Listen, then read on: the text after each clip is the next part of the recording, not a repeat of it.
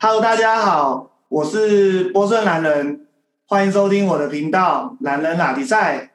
今天男人拉迪赛回到自己的第二故乡，呃，跟位于波士顿的同事来做个连线。首先，我们欢迎我的好同事 Miss Boring 无聊小姐。Hello，大家好。嘿嘿，不错。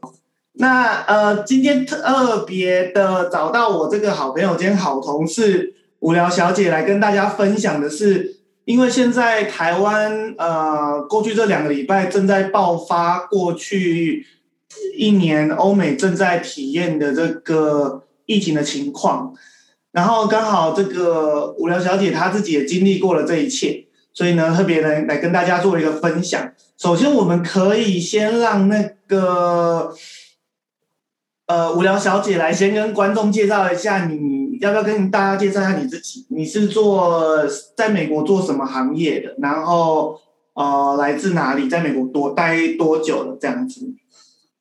Hello，大家好，嗯，我是无聊小姐，我的我是来自我们中国东北辽宁的一个小城市，然后现在在波士顿西比较呃往西边一点，然后呃居住也是在这附近工作，然后我的职业是一名会计，现在在一家不大不小的建筑公司。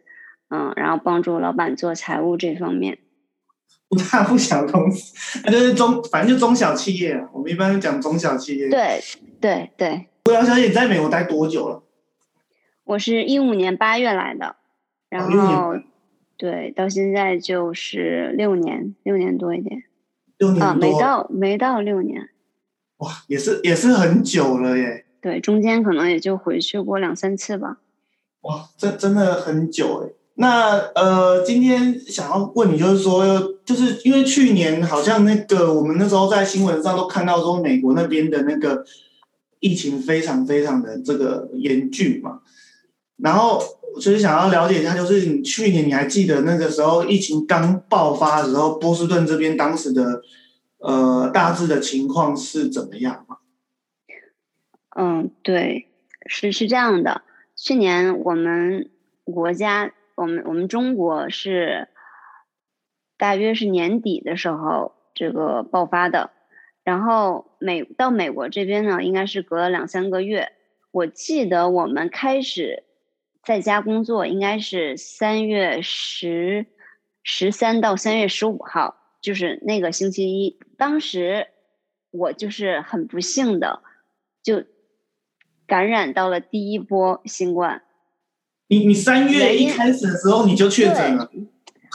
也不是，我没有我没有去真的去检查自己的就是有没有阳性，但是我可以百分之九十的确定是是因为，嗯，当时我们假如说是三月十五号那天，嗯，大家开始全部在家工作，那三月三月十五号上一个周五呢，我老板。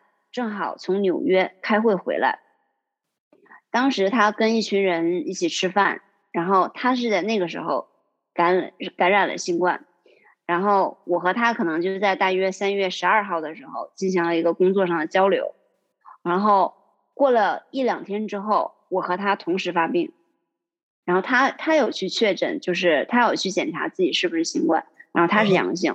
然后当时因为我的症状很奇怪，并且持续了很久，就不同于一般感冒吧，所以我觉得我也是基本上就是新冠，没有什么可说的。然后今年年底又是第二次，我可以一会儿再讲一下我这第二次是怎么回事。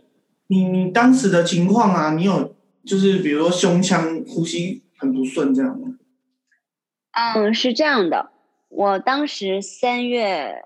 十四号大大约三月十四号的时候，我就开始有一种，嗯、呃，平时受风寒的那种感觉，然后就头晕晕的，然后很怕冷啊，就是这种最开始可能大家说新冠都会有的症状。嗯，然后我会有一个我自己觉得特别有别于之前的一些感冒症状的一个点，就是我会觉得一直在出汗。就是后背后背就一直在冒冷汗，然后这种情况持续了至少有一个月到两个月，然后到比如说是发病是三月十四号，可能过了一个星期之后，就我严重到每一次我可能有力气去做饭，当时是给我当时的男朋友做饭，做好之后呢，我只要是坐在位置上开始吃，吃到第二口或者第三口之后，我就开始出汗，并且浑身乏力，到那种就根本没有办法再继续坐在椅子上，就是那种精疲力尽的程度，就是没有办法再坐在椅子上，也没有办法继续吃饭，以至于就是在那一两个月之内，我一到晚上吃饭的时候就会吃到几口，然后就回到床上躺着，然后一躺躺一晚。然后我这种情况可能最开始持续了两个星期吧，当时还没有胸闷的那种感觉，嗯，然后，呃，这个这个第一次感染新冠，我我的症状是来来回回的，可能前两个星期我有不舒服，然后没有力气，然后呃两个星期之后的一个星期，我可能身体有好转，觉得自己可能是已经脱离了那种状况，然后。当自己工作又累了，或者又着凉之后，我又回到了那个状态。就这种状况，我持续，我觉得持持续了至少两个月。然后反反复复这样子。对对，反反复复。可是你有你有就医吗？我我是这样的，嗯，我最开始那几个星期，因为自己一直很不确定，而且这个病情还不是那种很激烈的发烧，然后让我觉得要怎么样，所以我当时一直没有给我的医生打电话。然后这种情况持续了一个月的时候，有一天我觉得自己很好，可能就是呃喝了点酒或者咖啡，然后当时可能抽了一根烟什么的。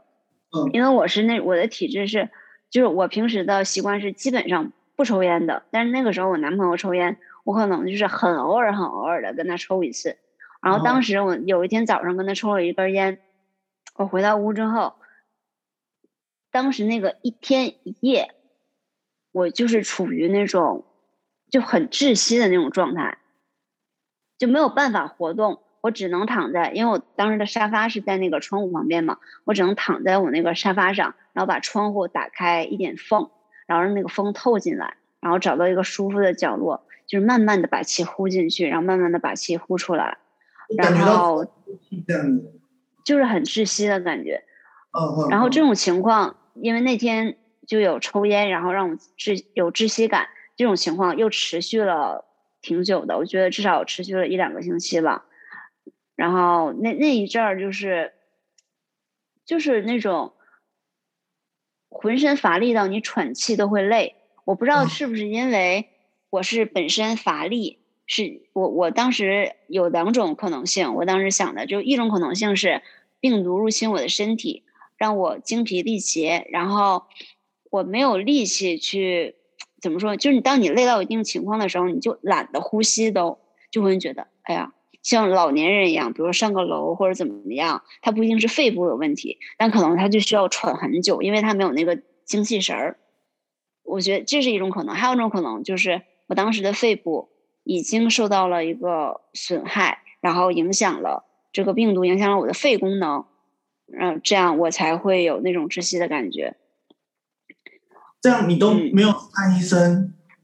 我就是有这个窒息感觉之后，我就去给医生打电话，但是医生跟我说我这种情况没有什么更好的办法，因为我已经感染了一个来月了，就是而且度过了就是危险期，可能是从轻症到重症。如果你真的是可以从轻症到重症，你不可能是等一个月，可能你几天或者一个多星期。你你的身体已经会有很激烈的反应了，像我这种已经一个月了，那可能就是慢慢的等他这个病毒慢慢恢复。所以医生他从电话里面判断你是轻症患者之后，他就是叫你自己在家休息。对，他说就算你现在你去测，你可能也测不出来，而且你测出来了，你美国可能也没有什么更好的办法，因为你现在不需要吃药，也不需要呼吸机，你就是慢慢的挺。慢慢的让自己身体恢复，了解，完全是靠自己熬过来。对对，反正第一次感染我真的是还挺难受的，因为它真的不像是一场感冒，它就是像是，就是你的身体突然变老了四十岁的样子，突然 突然间你变成了一个老年人，然后你会体验那种老年人生活的无无力感，就是什么都干不了，只能在床上躺着，然后很累，嗯，就是这种感觉。这这感觉真的。蛮蛮蛮蛮可怕又蛮特殊，就回想起来会觉得蛮蛮特殊的一个体验。但是当下对对啊，但是当下其实你想，当时你对这种东西很未知，因为你平常感冒其实不会有这种喘不上气的感觉，就是平常感冒的症状可能流感会有这个发烧啊，呃，咳嗽、流鼻水啊这些。但是但是嗯，但是我当时就是没有很强烈的流感的感觉。我就觉得很奇怪，因为我有上网查说新冠的症状什么发烧啊、咳嗽啊，啊，各种的。我其实我没觉得我有发烧，但虽然说我妈我妈妈跟我说，如果你呃会出汗的话，晚上会出很多汗。其实你也有发烧，只是说没有那种很激烈的到三十八九度那种感觉。其实。其实现在的这个新冠肺炎跟去年的病毒株不太一样，像今年的这个印度、印度跟英国的这个，其实有很大比例的人是不发烧的，甚至像现在目前台湾是基本上是接近五成是是这个轻症或无症状患者，他是完全自己就是没有症状，然后筛了以后做抗原以后快筛做出来才说啊他有这样子，对对，我觉得是。这个很难说，我觉得这个病毒可能有很多种。是是没错。嗯嗯，就是等你看你感染的是哪种，然后哪种跟你的身体有更强烈的反应，这这都不太一样。对对，而且我当时嗯，因为他们他们现在就是有做一些测试嘛，其实这个病毒它对每一个人种，对黑人、白人跟亚洲人的人体也是会产生不一样的反应的。嗯，对，我觉得也是。对，你刚刚说因为前前前阵我看那个有一本书叫《三体》嘛，嗯，你不知道你听说过没有，《三体》Everybody 没有，嗯，它是一个中中国中国作者写的一个科幻小说，然后其中有一个情节，就会让我联联想到这个新冠病毒，就说呃，其中啊有一个刺杀的环节，说这个有一个组织想要刺杀一个科学家。但是它用的是什么呢？它用的是一种像是生物病毒一样，这个病毒呢扩散的非常快，可以让非常多的人在瞬间感染。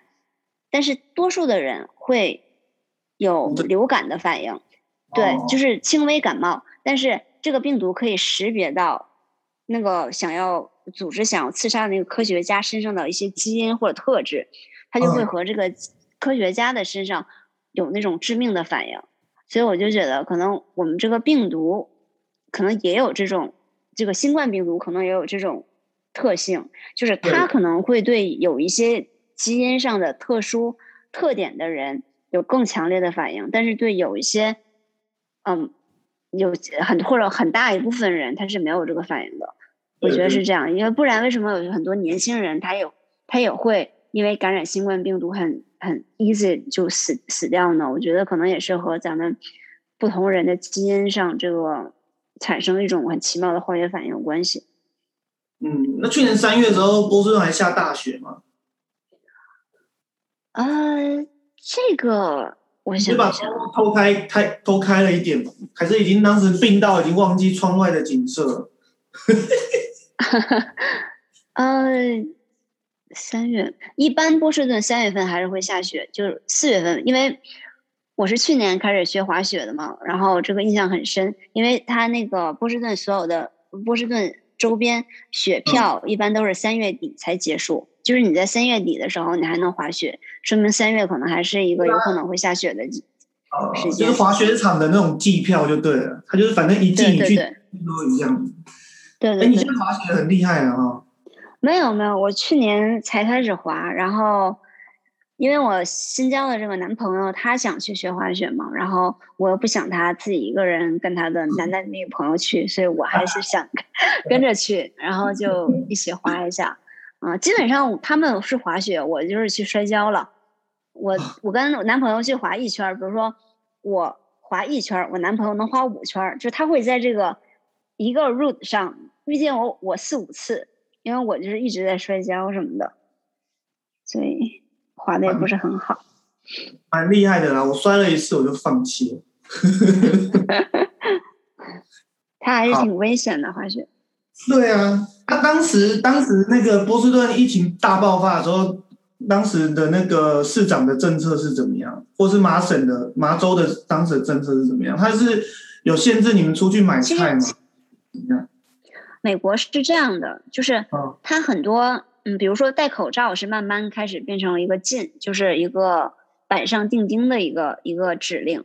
但是像其他的，比如说什么聚会啊，或者什么，人家只是说，哎，不允许你聚会，然后你聚会会罚款。但是你真的去聚会，没有人管你。但不像我们中国大陆的话，可能就是真的会有警察介入，社区去管你，然后保保安，然后通行，就是各种的戒严。但是说波士顿可能顶多最多最多的严禁的东西，可能就是口罩。当时三月份的时候，大家还是很恐慌的，去，比如说像我，我们家也是，我和我男朋友出去，刚开始出去买菜的时候，口罩肯定是要戴的，然后也会去戴手套，然后把菜买回来之后呢，每个菜也会拿酒精就擦一下，这是三月份、四月份的时候，然后后来大家虽然就是疫情越来越严重，但是随着大家对这个事情的麻木，大家也没有那么去去怎么说。去对这个事情 panic，并且做更多的防护了。嗯，这也是美国一直疫情没有控制住的一个原因，又是政府没有说是恐吓到位吧？就不像，恐吓到位。对，没有办法，美国就是台湾也是这样啊，就是他说，比如说哦，你你可能要分流啊，比如说去菜市场，现在很多台湾很多县市就是说要分流，或者是说家里几人以上聚会要戴口罩，但实际上你不可能每个地方都有一个警察在那边抓嘛，然后也不可能是对，然后也不可能是保全保安他们在抓，因为他们没有执法权嘛。所以就变成就是，其实很多时候是一个劝导性，就像现在企业也是，政府就是劝台湾企业说啊，这个分仓分流或者尽量那个 work from home 嘛，就是居家办公这样，但是他也就是也没强制啊，啊就是看自己的这个企业老板良心啊，就是这样子。所以，但是但是我我不知道波士顿当时的情况怎样，但是我觉得台湾呃以台北市。跟新北市来说的话，其实自主率蛮高的啦，其实蛮高，因为呃，客运业者就大巴，他们说他们的这个业绩瞬间掉了百分之九十，也就是说，大家是自主性的就不敢做大众运输工具。你在这个台北市、新北市来说，但我不知道美国人是不是比较不怕死。嗯，美国人不怕死，对你这个点说的很对，他真的就是不怕死。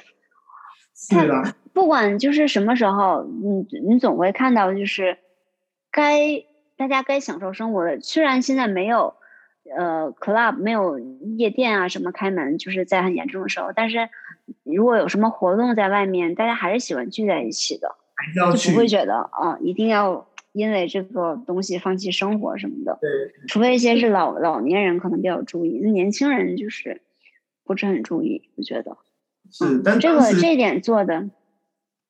嗯，但当时麻州说已经在美国已经算是比较比较相对严格的州了，对吧？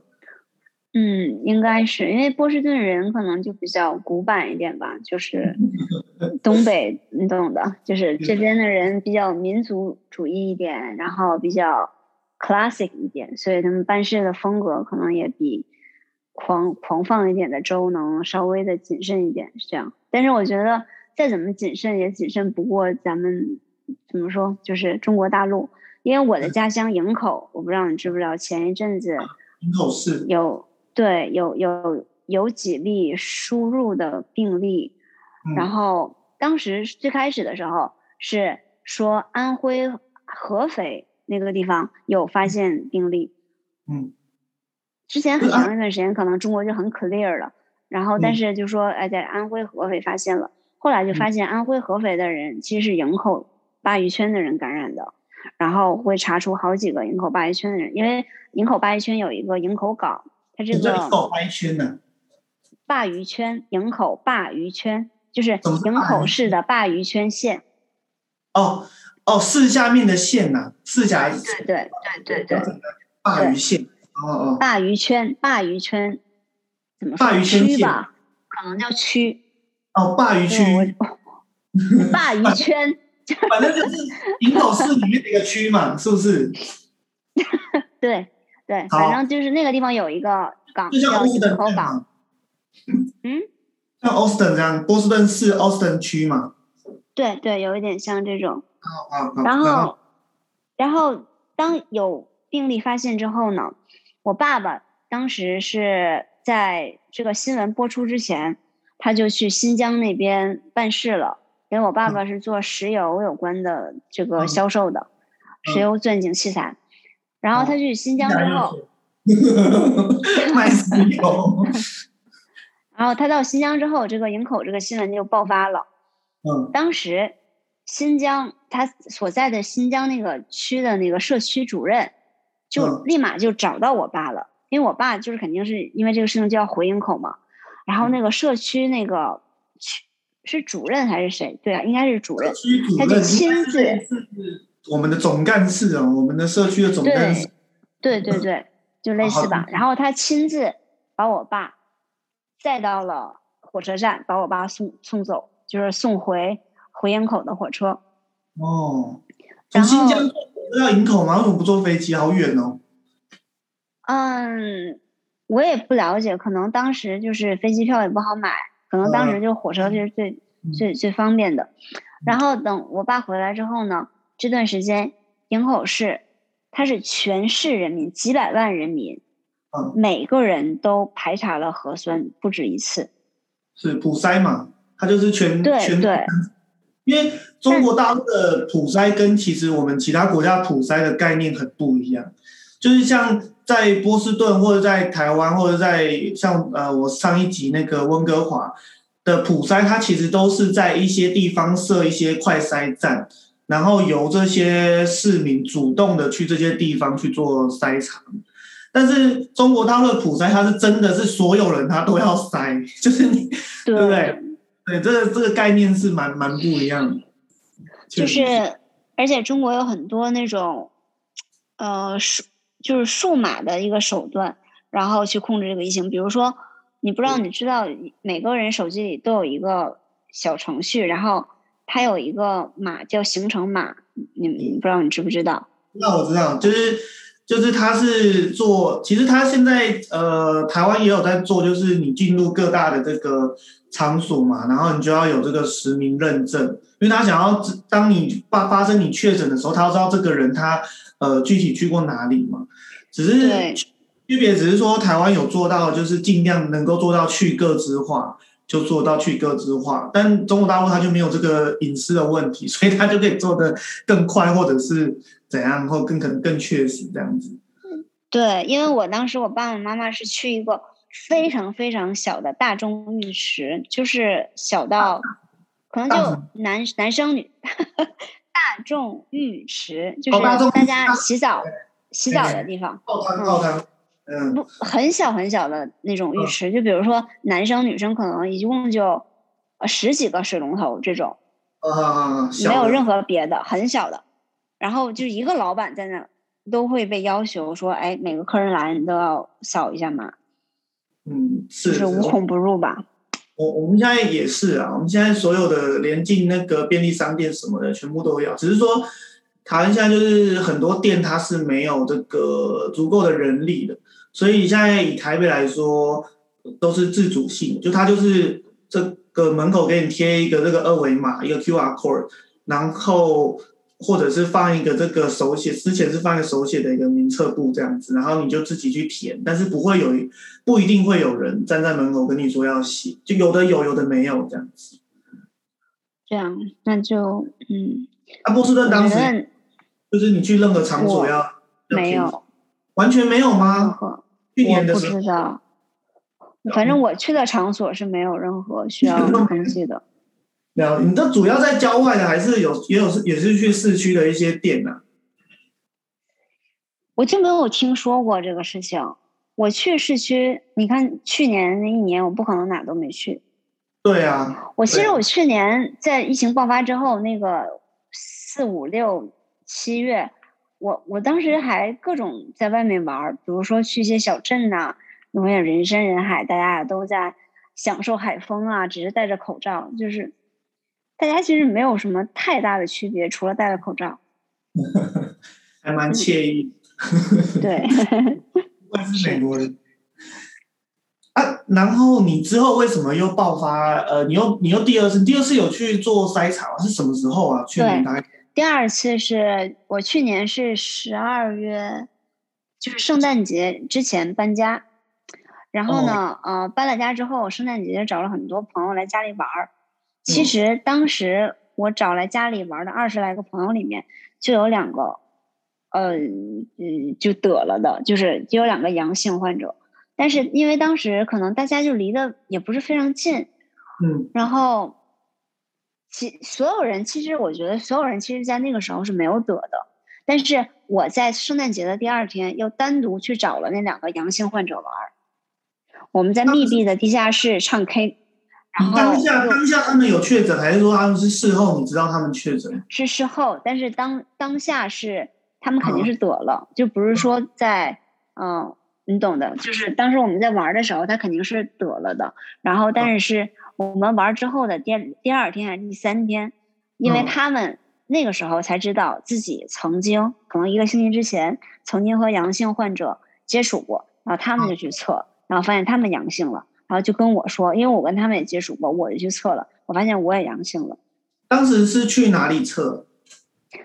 嗯，你就是，其实你当时就是我美国是这样的，因为你每个人都有一个分配到位的医生嘛。如果你就有保险的话，他会有一个医生呃分配给你，你就是给你的自己的主治医生去打电话，然后他就会给你解决任何你健康上的问题或者你一些关于医疗上的需要。我当时就是给我医生打电话说我要测，然后就去了一个家对去家附近的一个地方测了。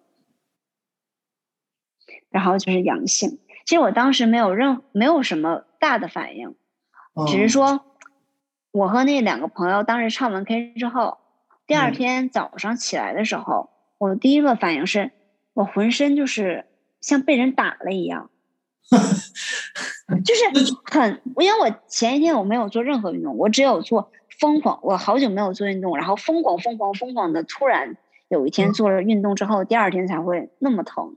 但我当时醒了之后下床就会觉得浑身就是浑身每一处都是酸痛的，就好像前天有个人拿一个棍子把你浑身到上下就打了个遍，然后然后我到公司之后上下楼梯也是一瘸一拐，我还我还问我那个朋友我说哎，昨天你俩是对我做什么了吗？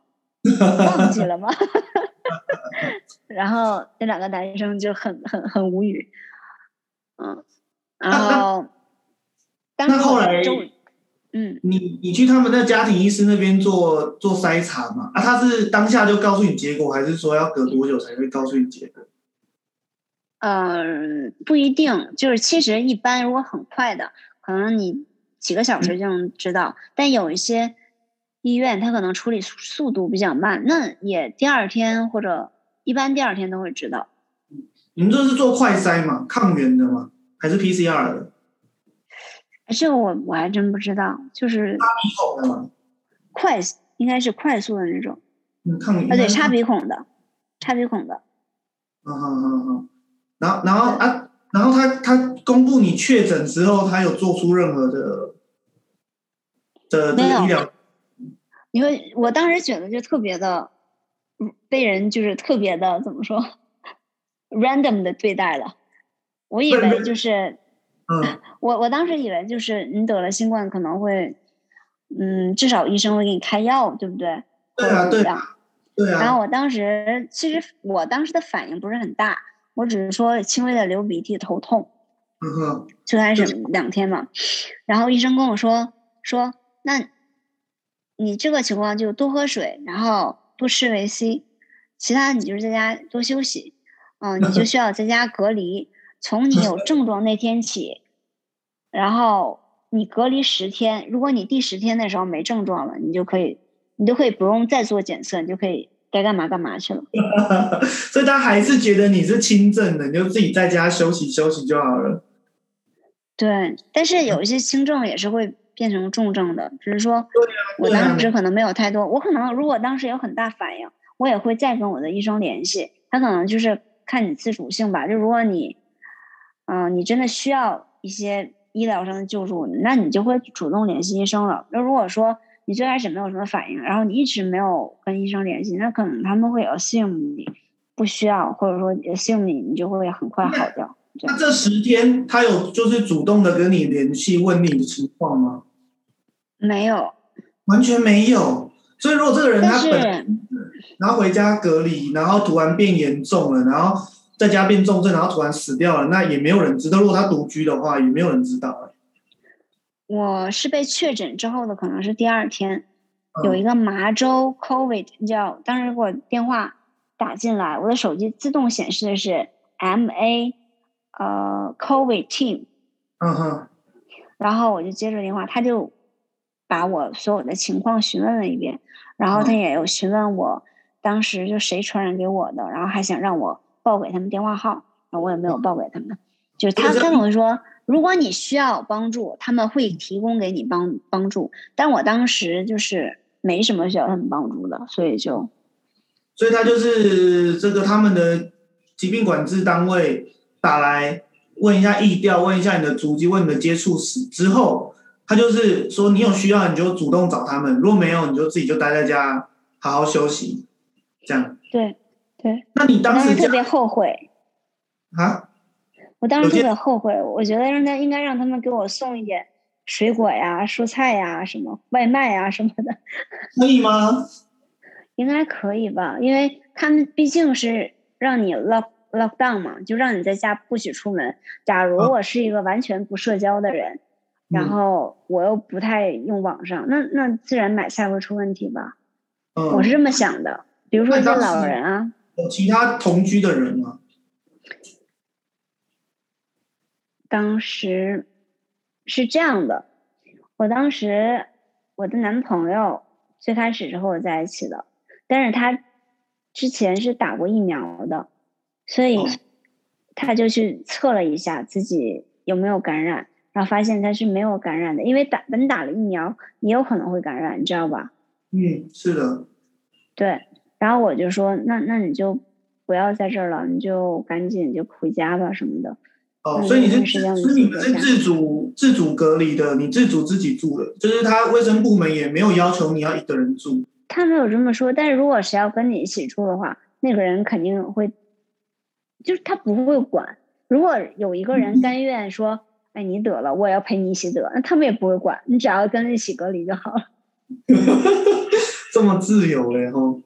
那后来哇，你这样你蛮厉害的，才可以确诊两次。我以为确诊一次就其实就很很小的机会会再确诊第二次，结果听起来好像还蛮容易。因为美国的护士是这么说的，他说如果你得了一次新冠，那他。抗体在你身体里的有效期大约是三个月。哦，三个月啊！哦，所以不是说你得了，你之后就不会得。因为我当时两次隔了，也是，他差不多有九个月呢。那后来你你们现在今年应该已经很多人都去打疫苗了嘛？你现在目前你自己这边？呃，你个人或者是你周遭的朋友这边，目前疫苗注射的情况是怎么样？大家都打了吗？还是？嗯，我身边的亚洲朋友其实都有去打。比如说，可能我在公司的时候会觉得有一些外国人他不是很愿意去打，他们对疫苗可能还心怀戒备。但是中国人可能就会比较愿意去接受政府的安排。嗯，可以选牌子吗？疫苗的牌子？哦我不知道别的地方可不可以选，但是我打疫苗的时候，人家是不允许选的。呃，那你知道自己打了什么牌子吗？啊，对对，会，疫苗卡上都会写。哦，那你打了什么牌子？我打的是 Moderna。哦，莫德纳。莫德纳。莫德纳。哦，所以所以他当时完全也没给你选，然后你就打了莫德纳的的的的这个啊，你其他朋友大家打的是一样的吗？还是也不一定？也不一定，我觉得这都是随机的，可能我没有注意别人打的是什么，当然，但是我知道可能有打这个的，也有打那个的，我也没有去注意哪个更多一点，应该就是差不多吧，因为我看小红书上有说说这个莫德纳可能对亚洲人的效果比较好，然后产生的抗体比较多，但是它可能副作用也比较大，嗯。嗯，那你自己打完后来有什么身体有什么不适吗？我当时是打完第一针的时候呢，第二天下午的时候，整个人很乏力，很难受，然后心脏跳得很快，就是一种很很很难受的感觉。然后过了一天之后就好了。哦，所以第二天有点心急，然后之后是好像你最近才又打了第二剂，对不对？对，我是这个周五上一个周五打的第二针，啊，不对，周六打的第二针。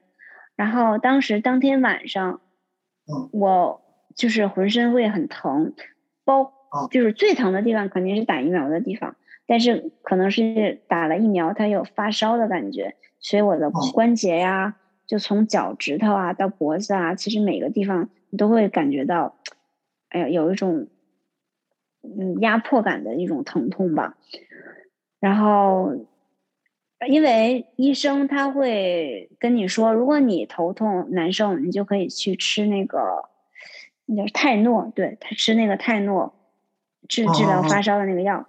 那我当时很难受的时候，我是半夜可能一点多醒了，然后到两点，然后睡不着，我就吃了两颗那个药，然后早上的时候才又睡着，这样，然后之后就没有什么大反应了。所以通常以你个人的情况是，就是反正打完当下跟到隔天一天左右啦，会有一些呃感冒症状这样子，可能发力啊什么。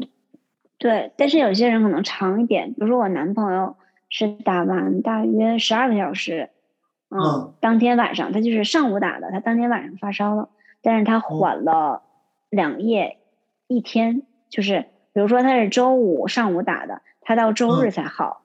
那不像我，我可能我第二天就好了，但我有也有朋友说他是打完第二天发烧发了两天，就我觉得这个长度可能就在当天或者说两到三天，你可能就恢复了。就是根据你不不同身体状况来说，它这个副作用的反应时长也是不一样的。哦，哎，啊，他那个打疫苗要钱吗？哦，不要吧。你你自己有没有付钱？我打了，我没有付，但是我在回想他要不要我的医保卡。哦哦哦哦嗯嗯，所有的 COVID 的费用，你即使会要花，你也是保险报销。我是在想，是国家给我付的，还是保险公司给我付的？他应该是没有要我保险卡。但 是但是他有给你什么吗？因为现在我看就是那个。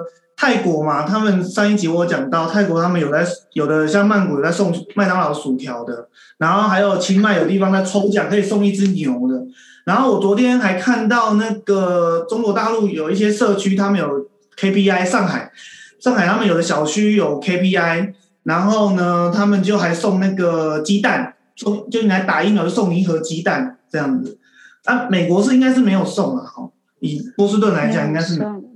完全没送礼物，但是我连那个徽章我都没看到。我看好多人都拿了那个徽章什么的，然后我当时徽章。对我当时打完之后，我就四处看，怎么有人给我发东西呢？怎么有人发东西呢？所以，所以美国是发那个可以发在 Instagram 上面的礼物，这样子他们政府部门还拿到呃达到宣传的效果，然后。然后呢，他们这个打的人还达到就是虚荣心发在 Instagram 上的效果，这个我觉得这蛮好，蛮好的。我跟大多数朋友都有发，只是说我可能没有拿，我们没有拿到。嗯，哎，你在什么场地打的？是去医院吗？还是什么？不是，我我家旁边，我不知道你有没有印象，那个 Native Mall，你有去过吗？Native Mall，所以在商场里面打的，百货公司里面打的。他是把商场其中一个很大的一个一个场地的租下来了，然后不，他可能有从里面商场里面进的一个口，但是可能封上了，所有人是从商场外面的门市那个地方进去的，然后进到里面是一个非常大的一个类似，很像国内的那种方舱医院的那种那种感觉，好像活动中心。对对，然后你进去之后，它就会有各种流程，比如说你排队会先到 register 像像健健健康检查这样，第一站、第二站，对对对对对对对对对对。但没有，只有两站，只有三站。哦，三站，他要检查一下你的基本状况这样子，然后不会，他是这样，先给你注册。嗯。啊，注册好了，你就去找医生打，打完之后你到休息区需要休息十五分钟，然后。看你有没有什么急性的反应哦，观察一下，这样对，观察一下。了解。那呃，下一题，下一题，对，下一题是，因为你身为一个在在波士顿的中国人，那你也知道，去年其实所有中国人在美国都蛮不容易的，因为去年是这个川普年嘛，那川普年每天就是在那边 Chinese virus，Chinese virus。然后其实各地都有发生一些这个呃亚裔的被袭击的事件。那你自己本身呃有没有面临就是相关的这种被歧在波士顿？因为波士顿相对是一个比较呃学历是全美国平均最高的，然后也是一个比较开放多元的一个城市，本身也是一个青蓝的一个民主党城市嘛。那像这样的城市，你本身还会遇到就是所谓的歧视之类的问题吗？嗯，其实我本身来讲肯定是没有，但是我可能会有听到有一些朋友说，哎，他们有一个朋友是韩国人，然后开车的时候，呃，对方对面会有一个车，然后就是大大家等等红灯的时候，他旁边有个车就往他的车窗上洒了一杯热咖啡，啊，这是我这是我听到唯一一个发生在波士顿，然后是真人。人人相传，传到我耳耳边的一个关于歧视亚裔的一个事情，对，嗯嗯。但是说实话，我自自己本身加上其他的一些渠道听到的，我没有感受到波士顿有这种情况。可能首先我接触的圈子就基本上都是亚洲人，虽然我现在男朋友是他是属于。混血，但是属于有一半的血统是日本血统，那也属于亚洲比较多一点吧。对，然后好奇问一下，另一半是美国加泰国。哦，白人吗？对对，是他血统是泰国的加日本的加美国的。对对，那他他表现出来，他看起来是像亚裔还是像白人？他肯定是因为他是黑头发。黄皮肤嘛，然后他就更像亚裔一点，但是他的眼睛和鼻子长得还是很很欧美的，对。啊，了解。嗯，然后我公司的人呢，我老板首先是一个他会雇很多很多外国人的一个人，而且他对中国人印象都非常好。啊，他的女朋友也是中国人，所以我在公司也感受不到这种嗯对亚裔的一种歧视，然后我在朋友圈也没有机会感受到。然后我出入的场场所也没有说是很乱的场所，所以其实我没有切身的体会到，但是会有一些视频，比如说我看到不知道你看没看过，在纽约有一个地铁呃地铁上的一个视频，就是一个亚裔男子被一个黑人打到昏厥过去，不知道你看没看到那个？有有有，其实我我是蛮讶异的，就是。我觉得在一些比较呃中部的一些州，他们本来就比较少看过亚洲人的，我觉得是蛮有可能发生。但是我很讶异的是，像纽约这种这么国际化的城市，然后而且它的族裔这么的多，还有像甚至像旧金山这样子，就是百分之三十是亚洲人的城市，竟然还可以发生一些呃所谓的袭击。跟歧视的事件，其实我当时看到那些影片的时候，我还蛮蛮诧异的。不过还好，就是我这边也是没有看到什么波士顿这边的的一些比较严重的一些袭击，顶多是一些言语上啊，或者是可能像你刚才说的泼泼咖啡什么，但是没有到就是很严重的人身的攻击这样子。所以我觉得还还好，我觉得待在波士顿还比较比较好。对，我觉得波士顿应该属于一个非常夜不闭户的城市了。嗯，纽约当然比波士顿危险很多，因为它人很杂嘛，对吧？对对，人又更多，然后更人又更多更杂。其实越是人少的地方，你可能大家日子过得就越祥和一点。是是是，这倒是，对，这倒是。好，最后一题，最后一题就是说，对，因为因为现在播出时间很晚了嘛，所以我们要赶快的。那最后一题就是说，因为你其实。啊，离开这个中国东北，东北不是一个省吗？你这算哦，辽宁省离开中国辽宁省营口市这么多年，然后来到美国麻省波士顿市，对不对？好，已经待了这么多年了。你最想念家乡的是什么？然后又是什么原因让你一直想留在波士顿？最想念家乡的肯定是家乡的父老乡亲啊。是没错，还是一个很有良心的人的。其实大家都是这样啊，真的，嗯。对，我想你也肯定是在美国的时候就想念的肯定是家人，嗯。但是，我之所以就是既想念他们，又可以在波士顿生活下去，是因为其实距离很远，但是我觉得我有给给到家人足够的关心。和沟通还有爱意，比如说就是我会每天都会跟爸妈打电话，如果很忙，对，如果很忙，可能可能就是把今天有一些事啊，或者问问他们状况，只有两分钟。但是假如说我是工作日啊，没什么事情，不像周末我会出去玩什么的，工作日我可能每天下班都会给他们打半个小时或者一个小时的电话。哇塞！这很很很厉害耶，这这超强的，超强。我们然后都做我都做不到。对，然后其他就是各种节日就会给他们买礼物啊，然后买餐券呀，然后会积极的去参与到他们的生活之中，会让他们觉得，虽然我的女儿在美国，但是她很很积极的，就是把她的一些想法，然后跟。及时的跟我们沟通，并且让让她的影响会渗透到我们的生活里面。我我我觉得，如果你在国内，你离父母可能近了几个小时的飞机，比如说北京到营口或上海到营口要飞几个小时，然后飞到美国呢十几个小时，你可能是近了十个小时飞机的距离。但如果你依然做不到及时的去给父母关怀，我觉得你在哪里？都是，对吧？对父母来说都是很远的，所以，对，所以我觉得能让我在波士顿安心理得的待下去，是因为我会尽自己最大的努力，给爸妈一个真的温暖的女儿的过。是独生女吗？是独生女。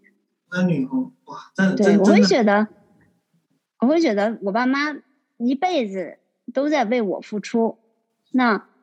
我能给的，现在我可能经济上给不了他们很多的回报，但我肯定能给的是自己努力做到让他们开心的事情，然后关心他们之类的事情。对，他们对我付付出，我也要对他们回报嘛。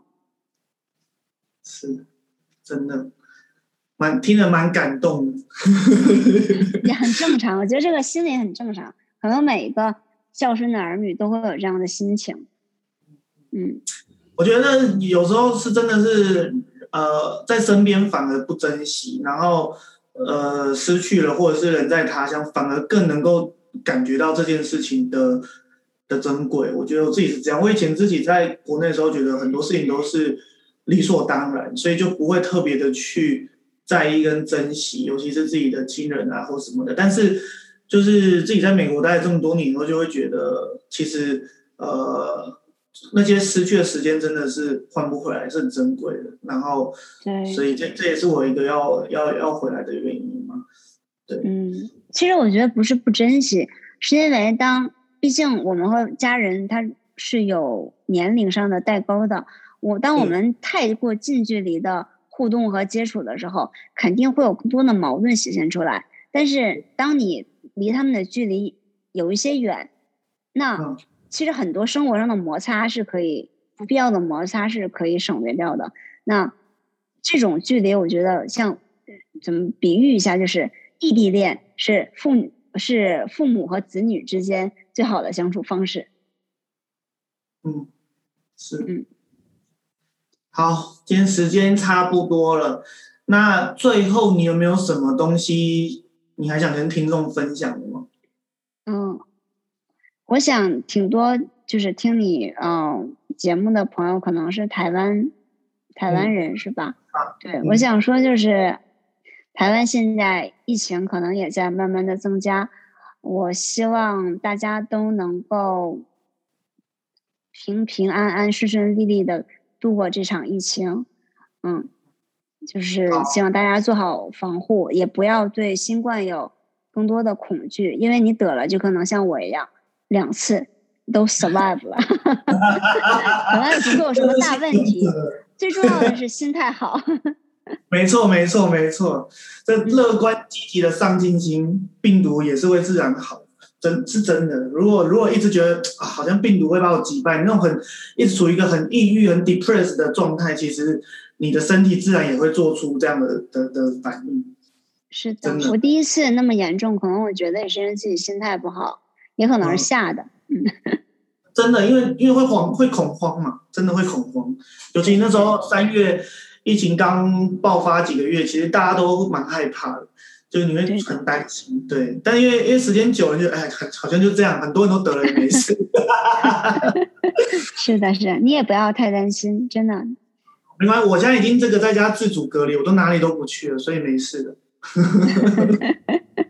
好，那所以今天非常感谢这个无聊小姐跟我们波士顿和台北的跨洋连线。在我们空中与听众朋友相见，那希望在不久的将来还能够再听到无聊小姐的分享。那呃，今天先到这边，感谢大家，我们下次再见，拜拜，拜拜，大家再见。